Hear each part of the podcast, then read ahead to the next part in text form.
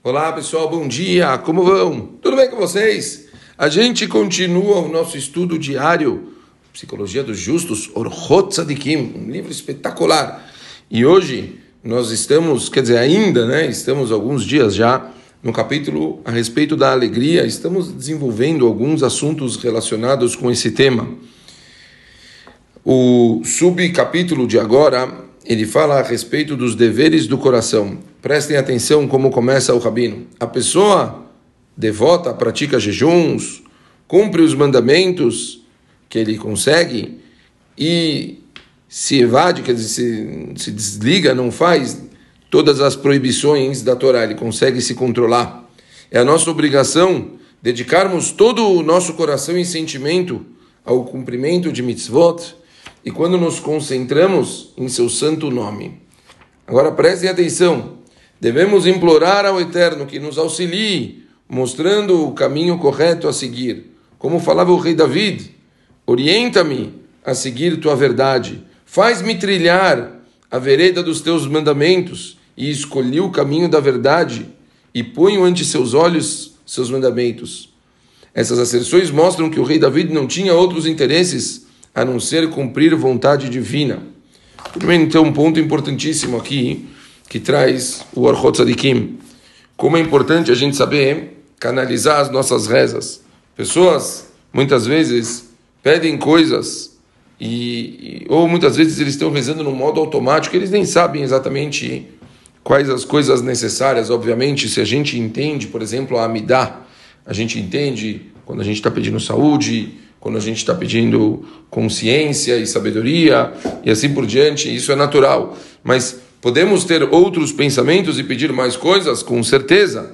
Pode-se pedir muitas coisas e uma das mais importantes é pedir para Kadosh Baruch te mostra o caminho certo. Te mostra o caminho que você possa percorrer. É óbvio que as decisões elas são suas, mas pedir para Kadosh Baruch te inspirar ou mostrar qual o caminho correto, isso é uma coisa necessária. Devemos sempre dirigir as nossas rezas em dois caminhos. O primeiro, que o nosso coração fortaleça-se no serviço divino e que preocupações com assuntos mundanos não aflorem a nossa mente. Pedindo para Kadosh Baruch Hashem, cuida dos pepinos, cuida dos problemas, cuida das coisas físicas, para que eu possa estar tranquilo e possa fazer o que é certo e o que é correto.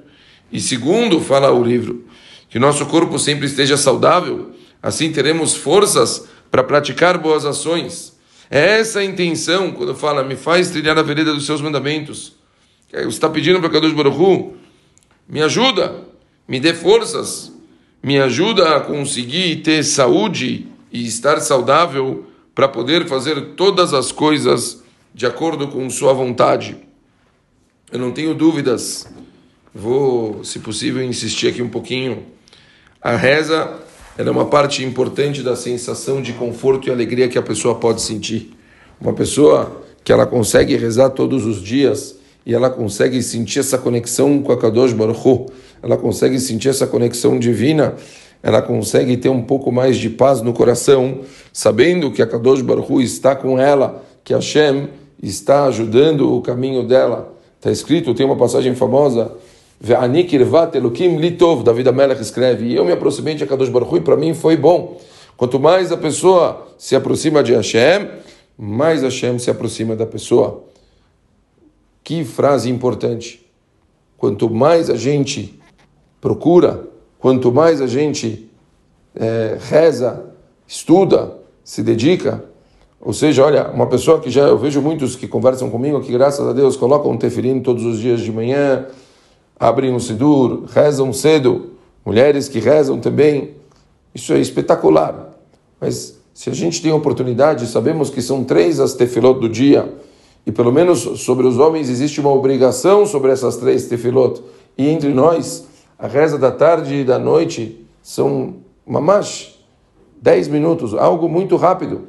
Será que não vale a pena começar um pouco, falar, quer saber, já estou me conectando com a Kadosh Baruch Hu de dia, vou me conectar com a Kadosh Baruch Hu à noite, ou vou me conectar à tarde, no final do dia, vou rezar um pouquinho mais. Quero mais brachá, quero mais Hashem na minha vida, Quero mais a Kadosh Baruch Hu me abençoando, me dando oportunidades de poder tomar decisões boas, de poder ter saúde, de poder ter coisas boas na minha vida. Bom, pessoal, depende da gente. Se esforça, se, se, se entregue. Mostre para Kadosh Baruch Hu que da sua parte você está aqui e peça para Kadosh Baruch Hu fazer a parte dele. Bemet, eu acho que é uma das coisas que eu sinto que às vezes falta um empurrão. Tefilá é algo difícil, não é uma coisa fácil. Eh, sabemos que, até pela linguagem em hebraico, por isso eu sempre falo, se a pessoa ela não tem um bom hebraico que ela possa fazer em português, que ela entenda o que ela está fazendo, quão é importante a pessoa entender. Tem hoje livrinhos muito pequenininhos e muito, muito bons que fizeram em São Paulo, que tem a Midah e o Siftei Meliá se chama. Ele tem é, é todo linear, ele tem embaixo, exatamente embaixo, eu não me lembro agora se é embaixo ou em cima, mas ele tem exatamente Onde estão tá as palavras, ele tem a tradução imediata. Pô, como é gostoso fazer tefilá num sidor desse. Você aprende muito mais. Você está vendo que você tem que rezar, você, você entende tudo que você está falando. A reza muda. Subimos de patamar.